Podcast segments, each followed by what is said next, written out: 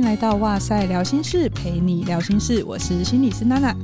大家有跟我一样，不是正在减肥，就是在想要减肥的路上吗？那今天呢，会想要录这一集，是因为大概在去年疫情开始的时候，我就没有再去健身房找我的教练上课了。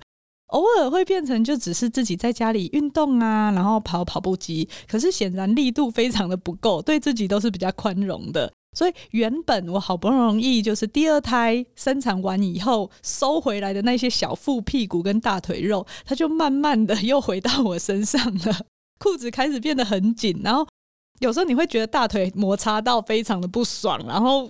裤子都拉不上来，心情就会很阿杂这样，所以我就想说，哎、应该要来恢复比较低糖的饮食，或是做一些饮食的控制这样。因为我有一位同事，他同时在减重中心担任心理师，我就想说，哎、来跟治疗所的伙伴们开始一起执行这个计划，就是把每一餐的食物都拍下来做记录，然后传到 LINE 的群组里面，更诚实的面对自己到底吃了什么东西下肚。目前为止，我们大概执行了一个半月，就来跟大家分享一下我们的成效，也聊聊在这个过程中我自己观察到的一些心理情绪或环境影响减重的因素。他在减重的过程中到底扮演了什么样子的角色？也帮大家解惑一下，为什么你的减肥计划跟我一样，往往都在失败？好像大学过后，我这辈子都在减肥这样。另外，当然也会分享一些很好的应对策略。首先，就让我们先欢迎一下朱泽成临床心理师。大家好，我是朱泽成临床心理师。那呃，我现在目前在和好心理治疗所担任临床心理师，然后目前同时也在大昌医院的纤体健康中心担任临床心理师的工作。大家好。哎、所以大家听到纤体健康中心，会不会觉得？进去的人，工作人员应该 都很纤体的状态。为什么泽成你会一开始想要严重减重跟心理学呢？这个算是在我们的类别里面好像比较少见的一门呢。还一开始是因为有医师找我去应征这个工作，我就去想到说，我要来应征这个工作，我必须要了解一下这些要减重的人他可遇到的困难是什么。嗯，那我就去回想到我过去的自己减重的一些经验。过去的减重经验，我回回想的过程当中，我就发现，哎、欸，其实我我以前也有试着减重或者节食这样子，然后或者是戒饮料啊，或者是培养运动习惯。哈，因为我那个时候可能还在医院工作的时候，我节食一段时间之后，我发现一件事情，就是就发现我心情变得超差，哦，就变得很阿杂，对，变得很想很想哭，就是很沮丧的那种感觉，会到这个程度哦？对对，因为那时候控制蛮严格的。然后甚至，然后戒饮料。我其实以前在医院的时候，在医院很常做一件事情，就是开会。对，啊，开会大家就会订饮料啊，订点心啊，豆花啊什么的。哦，然后我一天可能会喝到一杯或两杯的饮料。嗯，你都喝全糖吗？还是？虽然是喝可能半糖或微糖，可是我一天都还是喝到一到两杯，然后我几乎都没有喝水。而且我那个时候工作的时候，因为太忙了，所以我几乎也没有什么运动习惯。所以那个时候就强迫自己一定要控制饮食啊，然后不喝饮料啊，然后去强迫自己去运动，然后用很多方法去强迫自己去运动。结果发现，我大概坚持了大概一个月以后，我就不行了。嗯，就无法持久，无法持续。对，因为整个心情变得很差，然后你反而你压抑过久了之后，你你的那个最明显的改变就是你每天会一直在想食物。哦，所以它就有点反弹了，对，不对？对，所以我发现，哎、欸，你过度的努力你其实没有办法维持太久。然后我就去图书馆找一些资料，然后我就看看说，哎、欸，那到底要怎么减重？然后去图书馆就看到说，哇。如果你有去图书馆找跟减重相关、饮食控制相关的资料，就会发现哇，那个是不止一面墙，是两面墙，全部都是跟 全体人类关注的行为。没错，我就想说哇，这个几百本的书，几百本的这个这个饮食相关、控制减重相关的书，哇，为什么大家都很关心这件事情？可是成功的人很很少。好，那到底问题是出在哪里？好，所以我就去看了很多本的跟饮食减重控制相关的书，后来就发现说，哎，加上我过去的在研究所学的主要是健康心理学的部分，好，健康心理学就是如何用心理学的方式去促进一个人的健康。我看到这些书，我就去挑那些跟你的心理学、跟你的健康维持有关的这些书籍，好，去做一个整理，应用在我的工作上面。嗯，所以我们今天就会你的集大成精华来跟大家。我看了真的非常多。好，那我们先了解一下，你应该你说你在减重中心嘛，其实蛮少心理师是在减重中心工作的。你在里面都是处理什么样子的个案呢、啊？会来身体健康中心的主要有两种啊，一一种是他已经有动过手术的，什么手术？减重手术哈，包括说缩胃啊，哦，不是把你的胃切掉可能三分之一，然后让你的胃变得比较小。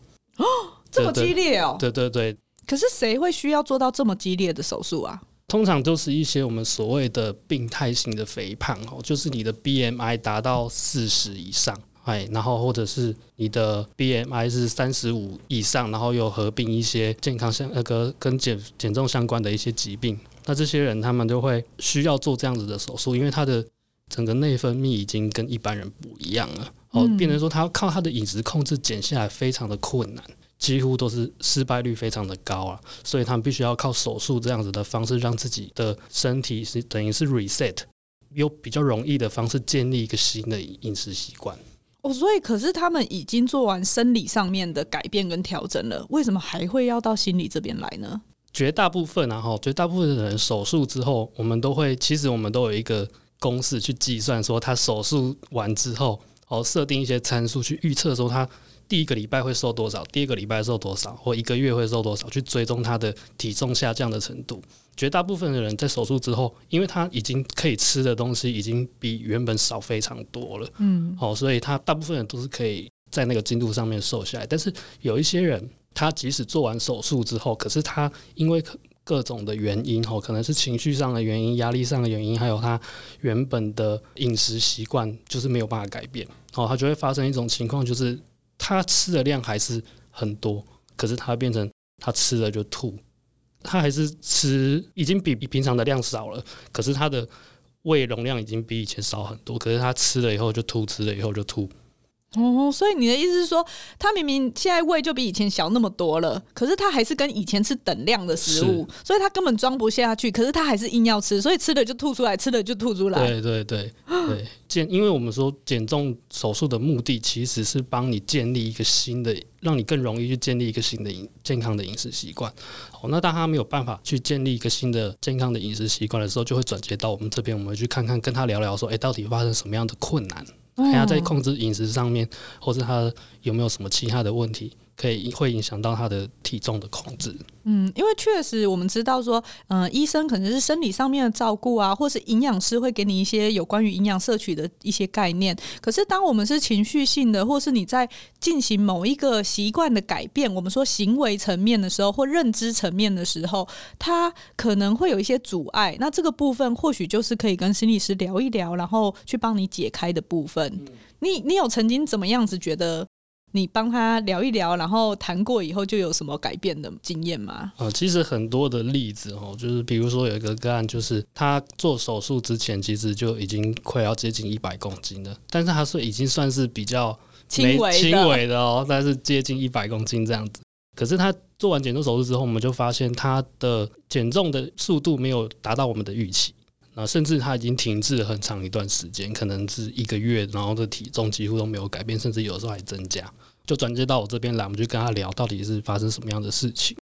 我就就发现说，哎、第一个他有压力的问题，比如说他跟他家人啊，跟他小孩之间的一些亲子关系的问题，然后造成他的压力，有一些压力性饮食的状况。他他很常遇到的一种情况，就是做减完减重手术完之后的人，他会每个礼拜都跟营养师做咨询。好，那我们就会看到他的饮食记录。好，那可是。他们的饮食记录都写得很漂亮，就是你你看他这样子饮食记录，你这样吃，你的体重不可能是这样子。嗯，哦，那个热量不会凭空出现。哦，就是我们，他就是说我呼吸都胖啊。对对对，就是常常听到一个，就是你你的你的我体质就是容易胖。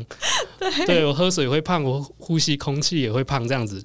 但这是不可能的，对，这是不可能的，绝对是因为你吃了其他的东西，然后你并没有去把它记录下来，你忘记了这件事。嗯，好，然后再来就是他工作压力很大，他常常在下班的路上看到一些东西，因为他可能早上做饮食控制嘛，所以他吃的比较少。那他下班的时候，他就会不自觉的买了很多的点心，嗯，嗯，哎，然后就吃的那些点心，可是他并没有记录在他的那个日志里面。好，那那些其实就是热量主要的来源。那所以去跟他讨论之后，就发现，跟我跟他谈了大概两三次左右，然后，然后，然后慢慢跟他谈他现在的压力跟他亲子关系的问题。亲子关系的改变了之后，隔一个礼拜，他的体重马上就降了三公斤。哦，这么神奇？对对对，属于其实，然后我就问他说：“哎，那你到底你的体重的为什么会有这么快速的改变？哦，你做了什么？”他说：“没有，我我其实饮食上面，我就照你说，我就像我们之前用的方法，我我请他除了饮食记录跟营养师做讨论之外，然后把他你所有进到嘴巴里面东西全部排下来。好，那你自己去。”去回顾，每天去回顾看你今天吃了哪些东西，那你缺少什么，你要补充什么。他用这样子的方式记录他所有的饮食，他才发现说哦，原来我多吃了这么多东西。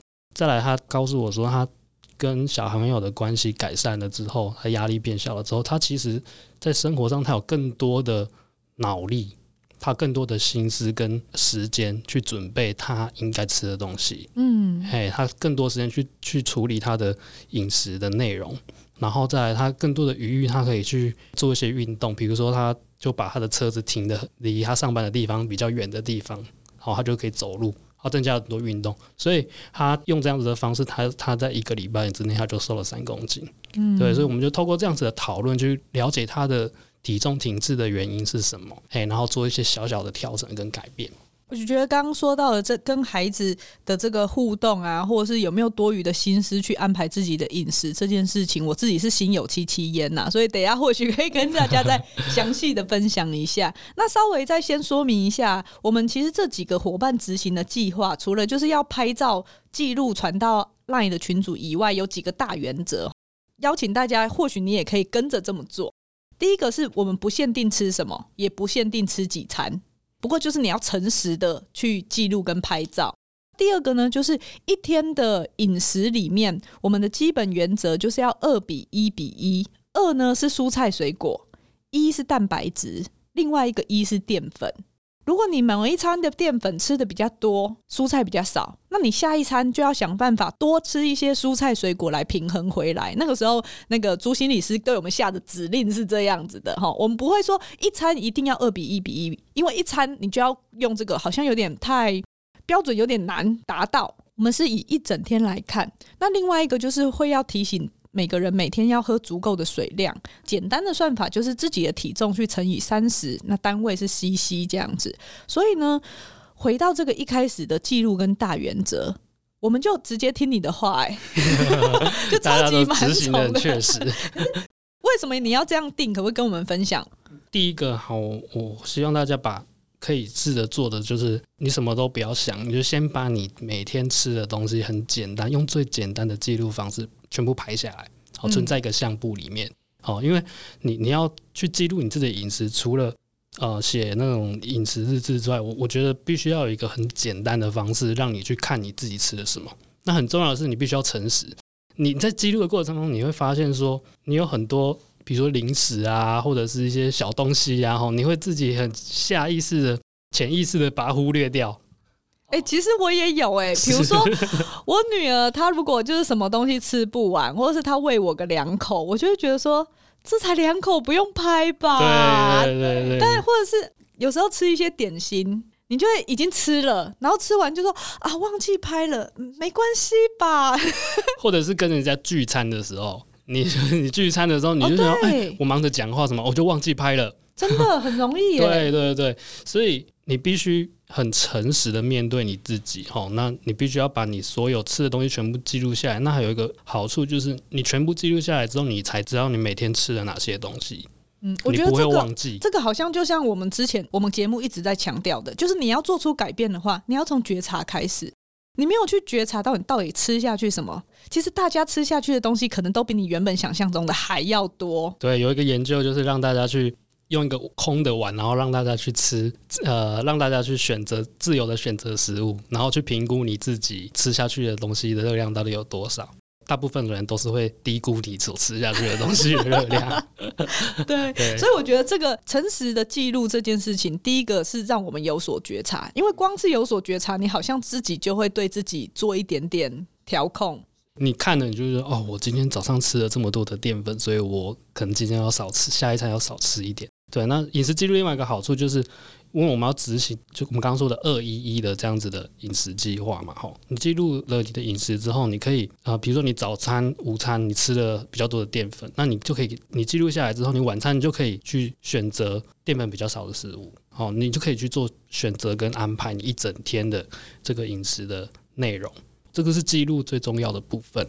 我像我自己也是开始记录以后，我才发现原来我们外食的淀粉量这么高哎、欸。对对，尤其是你吃面，那个菜大概只有几片，几乎整碗都是淀粉啊。然后早餐如果是面包什么的，因为有时候我会自己有空的时候，我会准备鸡胸肉，但是有时候就是真的很忙，或是已经太晚起来来不及了。最方便的就是面包，热一热，烤一烤。嗯、所以你记录下来以后，我就会变成。我晚上好像就只选择吃青菜，或者是沙拉，或是只我就真的完全不吃饭，或饭只吃两口。因为我们现在大部分人都是外食啊，就是你真的有时间准备食物的人很少，所以你在外食的时候，你通常你选择的时间很有限。而且你的预算，你要买，你可以，你那些预算，你可以买到食物，其实通常都是淀粉比较多的食物。哦，淀粉比较便宜呀、啊。对对对。你吃那个健康便当，帮你水煮鸡胸肉，一个超贵的 就可以买碗两碗面了。对对对，所以你在选择的过程当中，你自然你你你如果不方便的时候，你就会选择那些淀粉比较多的食物。你如果吃了那些食物，你晚餐就可以，你比较有时间的时候，你就可以自己去做调整。那另外一个部分是为什么我们要选择二一一这样子的？饮食方式主要是因为在咨询过程当中，我发现到，哎、欸，那些减重的人啊，做完切胃手术的人，营养师给他们的建议都是，哎、欸，你前几个礼拜你几乎不能吃淀粉，你只能吃。主要是以蛋白质跟蔬菜为主，我就想说，哇，这么严格，完全不能吃淀粉，太太困难了吧？嗯，而且我们好像也没有到那个所谓的那个程度吧？对，然后所以我就问了营养师，那营养师其实告诉我，其实因为他们的做完减重手术，他们胃容量很有限。其实减重的过程当中，最重要的是你的水分跟蛋白质一定要摄取足够。嗯。哦，所以你用二一一这样的饮食，如果你减重的过程当中，你的水分跟蛋白质不足的时候，你在减重的过程当中，你会先消耗你的肌肉，而不是先消耗你的脂肪。哦，所以吃足够的蛋白质这件事情，才不会让我们不小心肌肉先都流失掉了。对，对，那你肌肉流失掉之后，其实你的脂肪还在啊。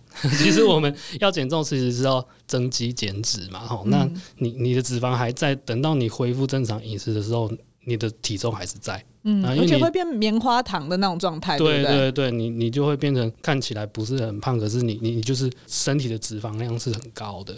在减重的过程当中，你要补充足够的蛋白质跟水分是非常重要的。哎，所以为什么会需要控制二一一，就是确保你有足够的蛋白质的量。所以这就是我们当初执行这个计划的原因呐、啊。然后哲成，你执行的比我们久嘛，对不对？你自己的效果如何啊？我自己大概是从二月底三月开始，那到现在差不多三个月的时间。其实我现在已经很习惯改变这样子的饮食习惯了。那我体重的部分我，我我大概减了大概五公斤左右。哦，所以大概三四个月减五公斤，对对对，算我们说一个月差不多减个两公斤，算是健康范围啦。其实。正常的饮食控制大概是一个礼拜是零点五公斤，嗯嗯，还是一个理想的减重的速度。就是你超过这个速度，其实你很多都是减到你的肌肉，或是减，就是你只是把宿便排掉，对，或者是脱水，嗯嗯。所以大家先有这个概念，就是我们减重这件事情其实不求快，嗯，对。可是我觉得就是像我自己做了一点五个月嘛，然后我体重大概在前两周就下降了快两公斤。可是呢，第三周开始，我就有差不多。现在我其实是胖回来的状态了。我先分享一下我自己在记录的第一二周的时候，我觉得记录它是一个很棒的提醒。以外，我会去补足蔬果量。然后另外一个部分，就是因为喝很多水跟蔬果，所以我自己排便也顺畅干净非常多。我自己有觉得很明显的感觉到，因为其实有时候我们工作真的是久坐少动，我得刻意去运动。可是，一忙起来我又没有办法去运动的时候，你就会发现，哎，这些食物的残渣都堆在身体里面。那另外一个就是我自己会觉得，我好像比较容易觉察到自己饱了。然后我就选择停下来，因为以前我都会用妈妈的心态，觉得很浪费，然后就是小朋友吃不下的啊，最后怎么样的啊，我就会变成厨余桶。嗯，可是我现在就会比较把它分配掉，然后就是我自己会先选择停下来，或是我大概知道了以后，我以后就不会准备过量的食物。所以我大概前两周都还可以这样执行，可是第三周以后我就发现，哎，拍照上传这件事情，我自己有点麻痹了。可能这个到时候大家如果也在这么做记录的时候，也会遇到这一些心理历程，我们就先帮大家预防起来。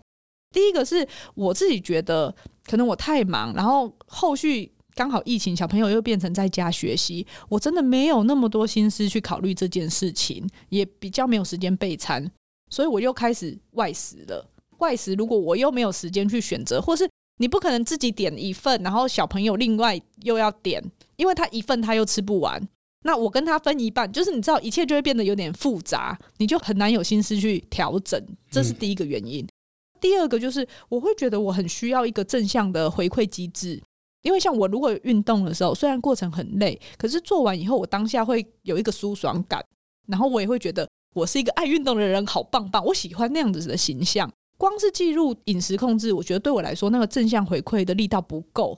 我可能要很久我才会看到那个体重变化，嗯嗯，大概前一两周，可是速片排完了就是没有啦，它之后就不会有那个你知道立即的回馈感了，所以我就觉得好像需要搭配其他的机制来完成。大概我到第三周就卡关，需要再搭配别的，只是我还没有时间去思考，或许等下可以做讨论。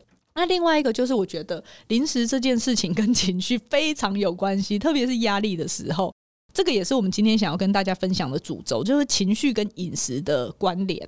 刚刚说到的比较病态性的，就是体重比较高的这一群人，有时候他们会跟他们的情绪性饮食非常有关系。那我们临床上常常常精神科看到的会是厌食症，或者是暴食症，甚至有一些清除的行为。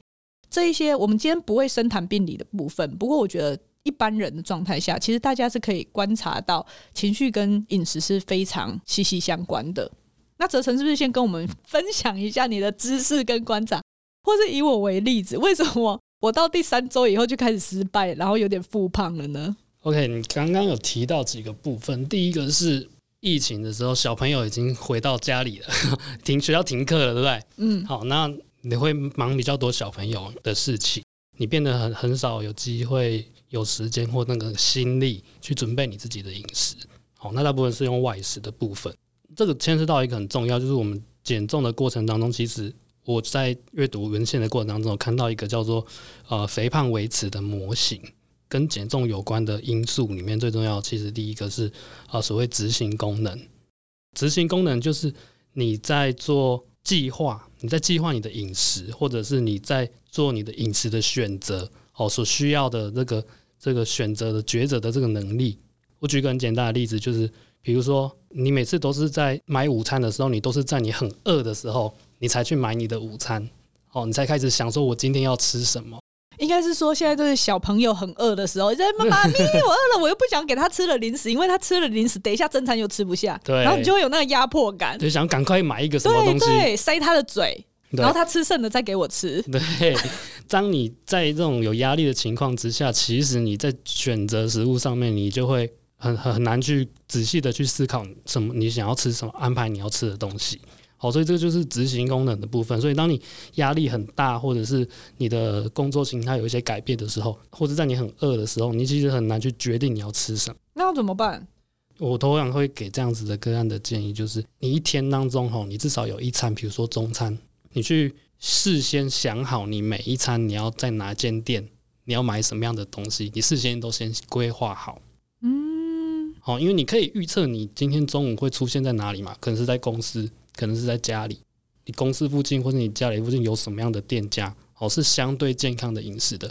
然后你要点什么样的餐？好，就说，哎，那你其实可以把它当成是一件快乐的事情。你你每个礼拜你其实就可以先计划你下个礼拜礼拜一要吃什么，礼拜二要吃什么，礼拜三要吃什么。哦，你想吃的东西，你事先先规划好，准备好。哎，我这样忽然想到，哎，就是好，如果我今天连那个。准备或想的时间都没有的时候，难怪有一些像我之前的前同事，他们之前有拿那个什么别人已经做好的食物的饮食计划表，对，他就已经跟他说，你今天只能吃几样菜，只能吃鸡肉，或是明天只能吃鱼肉，然后吃什么，就是你完全就是无脑跟着做，一定瘦哎、欸。对对，所以你你只要事先有规划好，你就减少你在决定的时候的你的你的大脑的负荷的量。嗯，你就更想去执行。对，你你不用思考，你就去执行了。哦，难怪很多人会很愿意遵照那种网络上的一些什么什么菜单啊，或者什么之类的。对，你不需要那边每天在那边想说，我今天到底要吃什么？然后我现在有时间的压力，然后我要选择健康的食物，那我到底要吃哪一件？你不需要那些决策的过程。嗯，哎，你事先先规划好，配合你的工作形态跟你的饮食习惯。再来就是立即正向回馈的部分。哎，我们在群组里面。我想说，我们大家都是心理师，应该可以从里面自己找到一些回馈。先讲到为什么会体重会回会复胖的原因。好，那其实因为我们体内都有一个恒定的机制。好，其实我们的身体就是会在一个会自动去调节啦。好，你会在一个体重的范围之内起起伏伏这样子。当你体重降低的时候，节食控制饮食，体重降低的时候，你的新陈代谢其实是会变慢，发现你的体重一直在维持在一定的范围之内。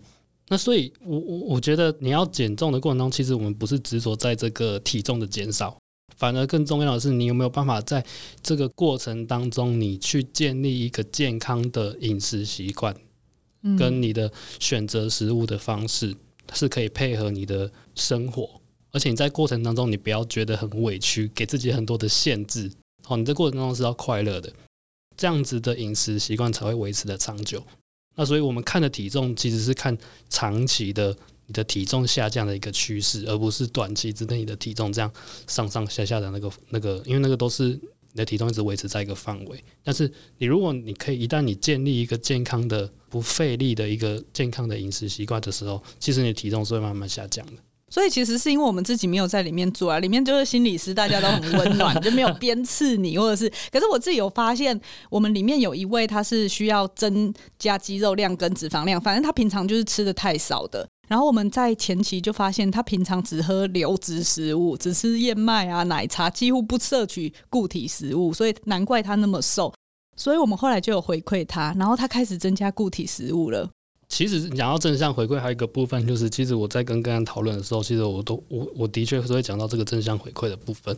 对，我会问他说：“哎，你觉得你这样子的饮食改变了之后，你这样子做调整的时候，你生活上没有什么样的改变？嗯，嘿，你的心情有没有什么样的改变？嗯，好，你看到自己的体重变化，你有什么样的改变？”然后还有，呃，你在准备你的饮食的过程当中，你是很痛苦的在做抉择的呢，还是你是很开心的？你在想你要吃什么？你在准你要准备，比如说，他有的人就会变成自己煮饭，自己准备食物。好，那个过程当中，他没有办法从准备食物的过程当中得到一些乐趣。好，那个就是我觉得那个是一个比较直接的正向的回馈。就像我们刚刚说的，这个正向回馈也要透过我们自己去细细的去觉察。嗯当然，如果有心理师的回馈的时候，好像会比较多的提醒，带你去看到。像我后来就是只是拍照上传，我自己没有花心思去做这个觉察的时候，或许我就会觉得好像那个回馈没有出来。所以这个也是为什么我会复胖的一个 bug 在里面。刚刚我们还有讲到嘛，就是忙碌的时候容易做出错误的决策，就是执行功能。那除了事先规划好饮食计划以外，还有哪一些方法是可以，比如说从环境啊等等的方式改变，来让我们可以更不费力、不费脑力的去执行呢？我每次在跟个案会谈的时候，其实都会问他说：“诶，你现在的饮食习惯会不会让你觉得很辛苦，或是你觉得会很难做到？好，比如说你工作的关系，你很难准备你的食物，你会不会很难做到？或是你常常会觉得饿，哦，你可能吃的量是不够的，好，会一直会不会一直想食物？”好，会不会因为这样子的饮食控制让你心情不好？诶，我都问他这些问题，只要他有回答，觉得说，哎呀，他觉得他这样子饮食控制很辛苦，好，那就表示他的他必须要靠所谓毅力哦，意志力，他意志力去控制他自己的体重。那我就会跟他去做调整，因为这样子的用意志力去控制你的饮食的状况，你的过程当中，如果你感觉到压力的话，其实是没有办法维持长久的。所以我都会。先去问他这个问题，好，让他看他的饮食的计划是不是呃是他自己觉得越简单越好，好，是他是可以做得到的，而且是心情愉快的去做这件事情。最简单的方法其实就是从你改变你的环境开始。我们刚刚讲到，你要减，你要去选择你的饮食的时候，其实很大一部分是要靠你的执行功能嘛。呃，从改变环境，你只要改变你的环境，你其实不需要靠太多的意志力或者是做选择。从改变环境，你就可以去改变你的饮食习惯。譬如说，我说以前都喝饮料嘛，我自己很少喝水。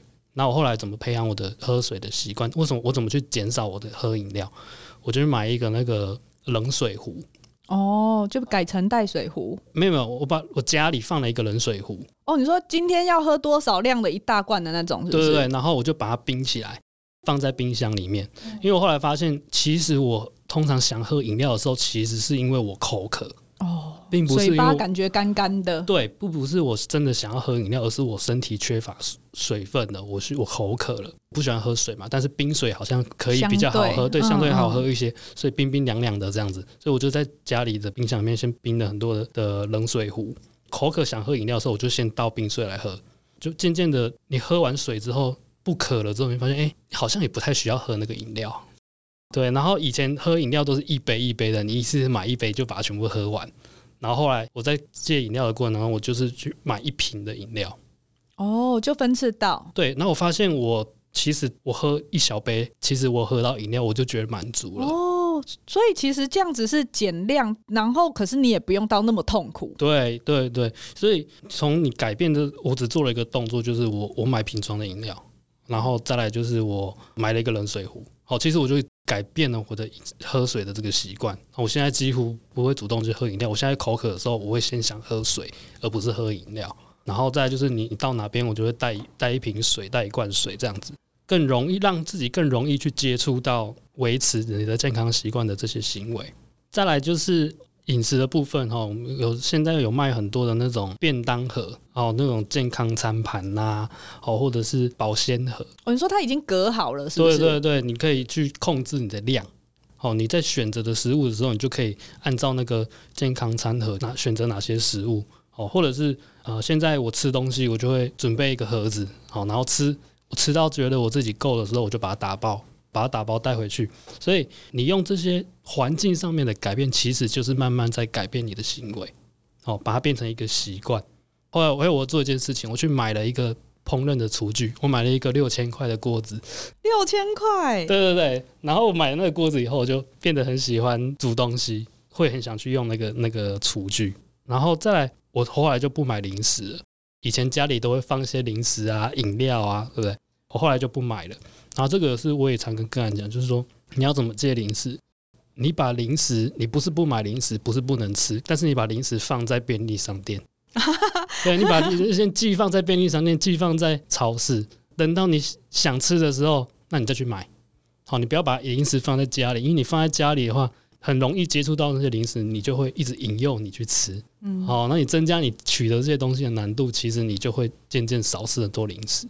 其实我们在戒酒、戒烟等等的时候，我们也会有强调这样子的：你你的可进性，你要可取得性，你要把它降低下来。你你拿不到的时候，你就不会花很多的意志力去跟他抵抗，说我不要吃这个零食。可是它就摆在那啊。对，而且有时候你就会想说啊，会不会过期？这样好浪费哦。对啊，对啊，能 买一堆放在家，因为便宜就买一堆放在家里。可是你你其实那个就是一直在引诱你去吃嘛。所以后来啊，我去那个就是美式大卖场的时候，以前都会觉得说啊，他在打折，要不要先买起来？可是后来我就会跟自己说，哎，先不要好了。其实没有它，我就不会觉得我必须要吃完。嗯嗯嗯，就是你真的想吃的时候，你再出去买嘛。那个零食放在便利商店，它不会跑掉。哦，你想吃的时候再出去买就可以了。哎，我都会这样子跟个案去做讨论。哎，所以你从最简单的方式，你要先从改变你的环境开始。让自己可以不需要花太多的意志力或精神去改，先改从改变你的环境，嘿，你就可以慢慢的去培养你的习惯。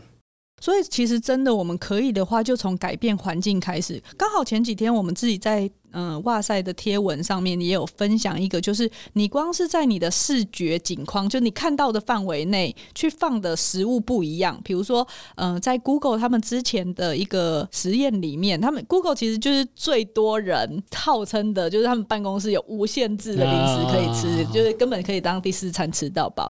然后他们就发现，光是把那一些比较高热量，像巧克力啊等等的这些食物，放到比较不容易被看到的收纳盒，或是有毛玻璃的比较不容易取得的那个收纳盒，跟如果直接看到的那些比较容易取得在视线范围内的，改成放坚果啊，比较健康的瓶装水啊等等的，就会很影响他们直接去拿取食物的时候的那些行为。嗯，嗯，所以我觉得怎么样子，我们让环境是对我们减重这件事情是更友善的，是可以帮忙的，是有增益效果的，是蛮重要的，可以让我们不用花费那么多心力去想可以怎么做到。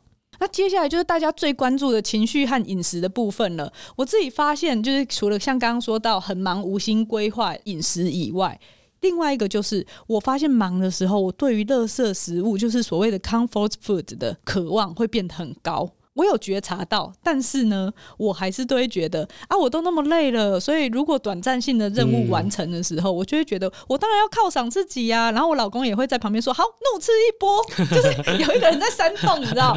另外就是原本我们以前周末小孩睡着以后，我们就会自己开啤酒，然后吃零食、看电影。对我们来说，那个就叫做放松时间。可是这个计划一开始进行以后，我就已经把家里的酒，就是就是没有再存酒这件事情了，然后也没有再买零食了。就这样子还不错的维持了几周，可是呢，疫情以后小孩连续在家学习两周，你就会觉得哦，周末好不容易婆家可以帮忙顾小孩，我们终于有自己的所谓的 me time，所以你知道，就去便利商店又买了啤酒跟零食，想说两个人看一下那个电影，这样你就觉得哦，零食这件事情它跟放松好像就连接在一起了，它是一个。仪式化的行为，它有点像是我要 celebrate 的时候，或者是我想要因应我压力的时候。像以前在办公室，大家也会啊。今天谁要报 case conference，谁要报告，我们说来来来，中午订饮料，给他一些 支持。对对对对，对，所以就是大家明明理智上知道，但是那个情绪到的时候，就会觉得我还是要。嗯，嗯啊，偶尔放纵一下没有关系吧？嗯嗯，嗯，所以临时好像就有一种戒不掉的感觉。嗯嗯嗯，这怎么办？这个是很多人都会遇到的问题哈。其其实我要强调一点，就是饮食这件事情，它对我们现在的人来说，它不只是一个只是吃饱而已。嗯，其实它融合很多的心理的需求，比如说你如果肚子饿，你会觉得没有安全感，或者是你觉得。没有那个满足感，好，你要吃到很饱，你胃的有那种胀的感觉，你才觉得啊啊，我吃饱了这样子。哈、嗯，我有些个案也会跟我说，他觉得很空虚的时候，他不知道怎么办。他可能之前会有比较呃过度用药的情形，他我好不容易跟他讨论完，稍微调整过度用药的情形，可是那个空虚感有时候他还是没有办法自己隐隐，所以他就会改成用吃东西来满足。就是很多人常常讲到，为什么我想吃？无聊，对，对不对？无聊不知道做什么。我就想拿东西来吃，嗯、其实饮食这个部分会变成一种社交活动吗？好，就是我我们吃东西变成不只是吃吃饱而已，我们要吃的好，而且要吃的有趣，然后给一些刺激，然后我们就会拍照打卡上传，让大家知道哦，我吃了很多的很好吃的东西这样子。然后、嗯、或是就像我刚刚说的，它好像也是一个支持感。对对，对，你跟一个人聊天的时候，你的话题就是哎、欸，我之前去吃一个什么东西。哎、欸，我看你那个脸书上看到你吃的什么东西，好像很好吃。你在哪里？你真的是哪一间餐厅？嗯、就变成一个话题，社交的话题。好、嗯，或者是说，你变成你白天都在努力工作，你当你下班的时候，你需要一些自主的感觉。好，你会要去犒赏你自己，想要去选择，你可以自己选择的时候，你想要去选择你想吃的东西。所以，饮食行为变成是一种不单纯只是吃饱而已，变成是很多有心理的需求。啊！我突然想到，那个时候怀第二胎的时候，我就戒酒嘛，就不能喝酒啊。然后可是后来又喂母奶，你还是不能喝酒，所以我就断了酒精这件事情，约莫快两年。你知道，我那时候真的就觉得，我一停掉喂母奶的时候，我最想喝的就是酒，因为它代表的不是酒本身，它代表的是自由。对对对，它其实它不只只是饮食本身而已，它其实很多我们心理上满足我们心理上面很多需求啦。嗯嗯，对，所以当你有压力的时候，哦，我们常常会遇到压力的时候，吃东西，吃甜食啊，吃那种炸的东西，吃咸酥鸡啊，喝啤酒啊，好，这些你吃这些高热量的东西，其实会让你觉得血糖很高，让你觉得舒服、满足的感觉，而且这些东西东西通常调味都很重。很好吃。嗯 对耶，所以我们也在哇塞的线动有问大家，就是通常想大吃高热量食物的时机是什么时候？我们是给大家四个选项，一个是开心庆祝的时候，然后一个是忙碌压力的时候，第三个是悲伤难过的时候，第四个是生气发泄的时候。那你猜哪一个是最多人选，就是会吃高热量食物的？我猜是开心庆祝的时候。那个是第二个，那是第二个。第一个是忙碌压力的时候，那你猜哪一个是最低的？生气吗？不是，是悲伤跟 难过。但其实它跟生气一样，它都是比较低的，落差还蛮大的。就是忙碌压力大概占四十六 percent 的人，然后开心庆祝占三十七 percent，然后生气发泄大概十一 percent，然后悲伤难过大概是六 percent。可能真的我们很难过很难过的时候，不想吃东西，对，是不想吃东西的。可是你会知道，我们常常说怒吃一波，其实你生气的时候，你的那个肾上腺素那些，你是在战或逃反应里面，你是不会想要吃东西的。所以其实看起来压力跟情绪性的饮食非常有关系。那我们要怎么辨识它呢？其实压力像刚刚说到的，压力其实它有两个部分哦。短期的压力其实会让人家不想吃东西的，就是刚刚想说那个生气啊，或者是。比如说考试好了，考试压力很大的时候，你其实，在那个短期的当下，你其实是不太会想吃东西。哦，好像是压力解除后的那个点。对对对对。嗯。然后另外一个情况是，如果它是一个长期慢性的压力的时候，所以当压力它变成一种慢性压力的时候，你就会容易出现这种情绪性的饮食。那情绪性饮食有什么特征呢？第一个，它你会突然没有原因的，会突然很想吃某样东西。嗯，你就会觉得牙齿好痒，好想咬东西，然后会一直想那个食物。某个一些特定的食物，即使是你已经吃饱了，其实你你刚吃饱没多久，可是你还是会想吃，比如说一些某些零食，然后或者是你会想，会不知不觉的你在吃的过程当中，你其实会不知不觉的吃很多。我不知道大家有没有这样的经验，就是比如说你压力很大的时候，你可能去麦当劳点一个套餐，好，然后你就吃了，然后你很快就把它吃完，那个吃的速度其实是很快的，然后在吃的过程当中，你其实没有去好好品尝这个东西到底好不好吃。或是怎么，你就很快把它塞到肚子里面，然后吃到很饱很胀，你就觉得满足了。好，那其实过程当中，你其实你也不知道自己吃了哪些东西。其实对于饱这个讯号是没有去觉察的耶，嗯，只是心理上你会知道是满足的。对，你就觉得哦，我吃完了，嗯，哎，那你吃了什么？你其实也不太清楚。好，然后你吃完之后，你会有很多的罪恶感。好，你会觉得说。啊！我刚刚干嘛吃这个？我明明就不饿啊！这不，我根本不需要吃，为什么我要多吃这些东西？有一些罪恶感。好，所以如果你有发现你常常出现这些这些情况的话，其实就是一个情绪性压力的一个警讯。你有可能就要回去思考说，你有没有最近有没有一些慢性的压力，变成说你必须要靠这样饮食的方式去让你比较放松，或者是变成是一个你因应情绪的一种方式。那不然正常饥饿应该会是怎么样？正常的饥饿是你。应该是时间到了，你开始有一些饥饿的感觉，就是它是有生理时钟的嘛，对，对不对？对对，时间到了你会感觉到饥饿，而且你去选择食物的时候，你不会去选择特定的某项食物，嗯，你会觉得哎、欸，好像有什么东西我都会，你饿的时候东西就会变好吃，不知道有没有这样的经经验？就是当你很饿的时候，你吃什么都好，嗯，哦，那是真的，你身体上面的饿，你会，然后你你吃的过程当中，你会觉得哎、欸，我吃完饱了，我可以停下来。嗯，你不会一直无限制的一直吃，哦，那个是那个才是真正你身体需要的那个饥饿的感受。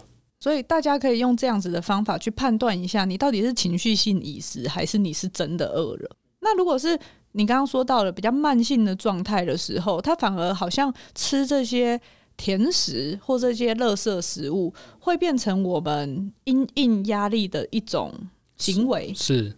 是是因为它让我们心情变好嘛？哦，对啊，你会很想要脱离那个有压力的状态，所以就像我们之前想到，比如说我们可能会做一些小购物，嗯，也是一样的事情形。你会买一些小东西，为了舒缓那短暂时间的压力，也是常常会发展出来一种行为。在压力大的时候想吃的这些东西，这些东西的时候会让你联想到某些快乐的经验。哦哎、嗯，你比如说你吃寿司或者吃拉面，哎，你就想到哎，你之前去日本玩，我们？很久没有去日本玩了，好，就是哎，你会联想到一些你过去的一些快乐的经验，这你会去特别想要去吃某项特定的东西。那怎么办呢？怎么办？就是第一个，你要去辨识说你现在你想要吃某样东西的时候，你是肚子真的饿吗？好，问自己这个问题。对对，你是肚子饿，还是你心里需要吃这个东西？可是他如果跟你说我心里需要，也是一种需要啊。心里需要也是一种需要，但是你心里需要，你在吃东西的过程当中，变成你吃东西的方式很重要。你在吃的过程当中，你是把它填饱而已呢，还是你是去去心里需要去享受这个东西，享受你喜欢吃的东西？哦，我觉得速度好像很关键。对，当你可以慢慢的静下心来，比如说你吃个麦当劳好了，当你慢慢去吃一个麦当劳的餐的时候，你会发现你好像吃到一半的时候，你需不需要吃到整个套餐吃完？和你吃到一定的量的时候，你就觉得，哎、你开始感觉到一些油腻，好，或者是不一样的感受，就是你在吃东西的过程中，你有办法去好好去享受，然后去连接你的食物跟你的快乐的经验的记忆。其实你心里满足了之后，你会发现，哎、你你吃到一半满足了，你就不需要把所有的东西都吃完，或是吃到很撑很饱，你才觉得满足。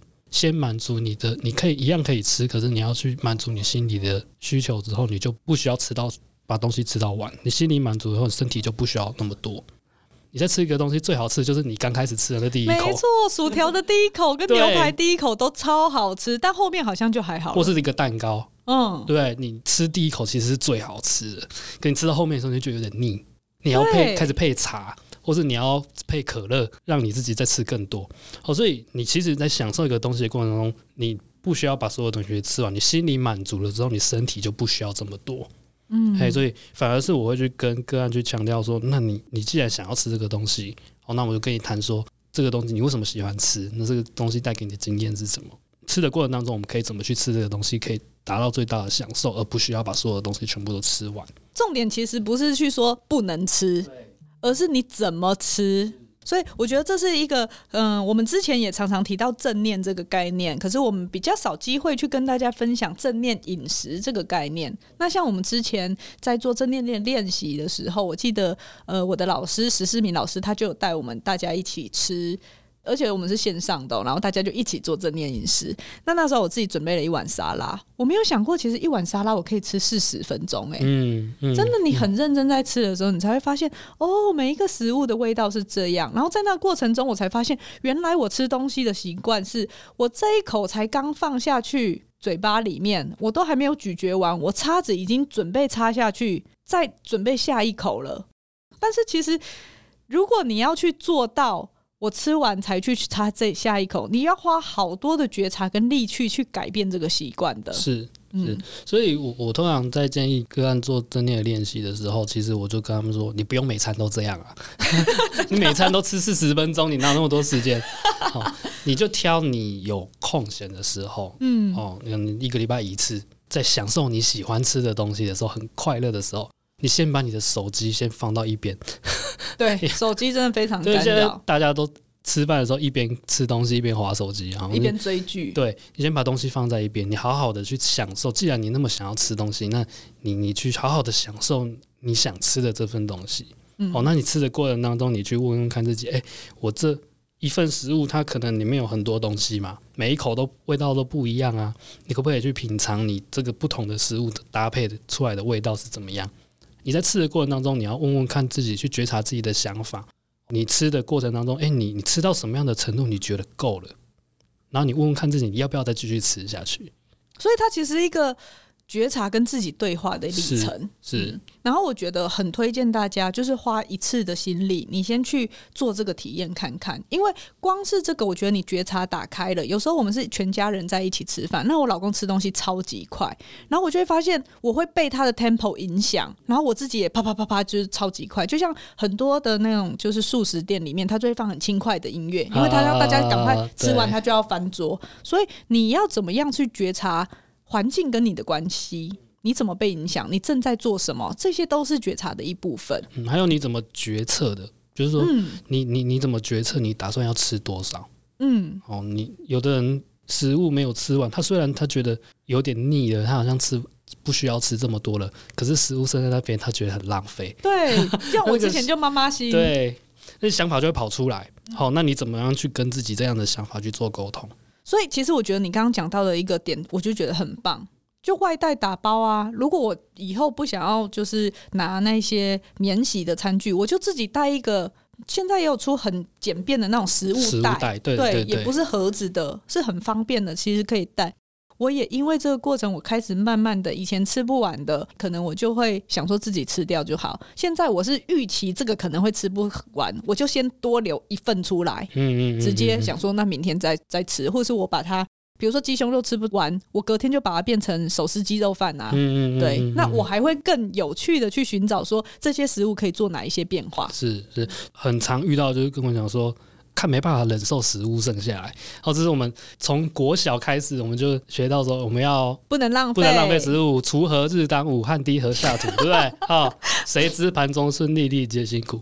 我们从小就这样子学习，不能浪费食物。好，或者说非洲国家的小朋友都很可怜啊，都没东西吃啊，你怎么还浪费食物啊？常常听到这样子的论述。哎、欸，现在这一代应该没有这个论述了吧？哎、欸，我接触的都是中年。以上的，所以年轻人我不知道。好，所以你会常听到这样子的根深蒂固的这样的想法。那我其实都会跟他们讨论一件事情，就是说你要不要浪费食物，在你一开始点餐的时候就已经决定了。对，对不对？你一开始准备食物的时候，他就决定了这个食物会不会被浪费掉，对不对？但我我就请他去想一件事情，就是说你把这些食物丢掉，就是说，或者是你把它剩下来，其实不会让那些人有东西可以吃啊。哦，就是你做这个，你做这个行为，其实只是让你自己心里安慰，其实没有对任何人有好处。嗯，你把那些食物硬吃下去，只是除了增加你自己的体重之外，你要努力去把它减下来之外，对任何人都没有好处。嗯，所以更应该的是在一开始准备的时候，你就去做介入了，而不是事后才在那边说啊，好浪费啊，我要把它吃光光。对啊，你把那些东西吃光光，其他人也不会因为因为逻辑上他们不会获得那些食物啊。对啊，对啊，谁要吃你吃过的啊？对啊，所以所以也不会到他们那里啊。所以你你省掉这些食物，其实只是心理安慰而已。嗯，觉得好像自己是一个很节省食物的人。哎，真的突破盲点呢。对啊，那你你你做这些事情，对其他人完全没有任何好处。嗯，我想不到你，你把这些事物硬塞进去，对谁有任何好处？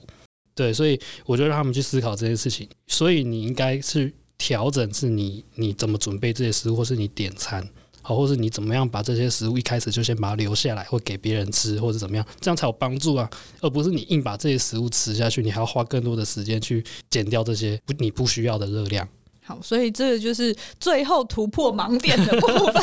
我觉得很重要，很多人都我们这一代都是根深蒂固有这样的观念的。所以这个其实也是在我们心理介入常常会使用的，就是认知调整的部分。是，是，是哦，跟我们刚刚讲到的，呃，环境的调整啊，或行为上面另外一个的面向这样子。嗯今天的节目其实差不多到这边啦，我们还是要先声明一下，我们没有鼓励瘦才是美这件事情。但确实在过去的二十年中，肥胖的盛行率是增长非常多的，也是人类面对一个很大的健康问题。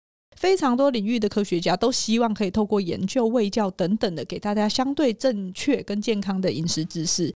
我们不是医师，也不是营养师，所以我们今天分享的大部分是着重在于，比如说情绪和饮食行为之间的关系，还有我们自己执行过上次那个 就是拍照分享的策略以后的一些经验，那跟怎么样应对的小 paper？。那我今天很高兴，今天跟泽成聊完以后，我发现我有很多可以调整的地方，让我的这个复胖可能可以就是不会发生。也希望今天分享的这些内容呢，大家可以开始运用在生活上。其实心理学呢，它真的是跟我们所有每天的日常生活都非常的有关系。我们就是希望可以透过节目来让大家在生活中都可以加入一些心理学的元素。那如果大家有觉得任何的想法，就是你生活中遇到难题啊，我们就会邀请专家，然后来跟我们一起分享他们临床上的一些经验、他们的想法。像今天就是。朱哲成心理师读了上上百本书，跟他在临床工作的经验，他自己觉得最容易在生活中实践，跟大家觉得有迷失的地方来做一个澄清。你要减重，其实你不是看那个体重，你其实是要建立一个健康的饮食行为，这才是我们最大的目标，你的体重才可以减得久，而不会复胖。不知道大家有没有听我之前跟苏逸贤心理师录的一集，就是有关于转动内心的聚光灯。我们最后其实也有在讲，我们今天要推动一个行为的改变的时候，很重要的是我们要有鞭子，可是我们很少去看到那个胡萝卜。我们之前可能大家的想法会是减重，我要减掉我的肥胖，我要。让我的这些肉肉都离开飞走，呃，我们可能是用这样子比较鞭子的方式在鞭策自己。可是今天泽成给了我们一个观念：我们要怎么样活得更健康？我想要有什么样健康的生活形态？我想要成为怎么样子的体态？怎么样子的人？这个好像就是比较是胡萝卜的想法的方向。所以今天的节目就提供给大家，用这样子的方式去维持你的健康的生活习惯，可能会是更有效而且更长久的方法。今天的节目就到这边。如果大家有什么想要回馈的部分，欢迎到 Apple Podcast 五星评价，或者是到脸书、IG 还有我们的 LINE 网站上面跟我们回馈。我们也会把相关的讯息提供给朱心律师，然后让他如果有什么也可以回应的，再跟大家在限动中做互动。今天的哇塞聊心事就到这边喽，拜拜，拜拜。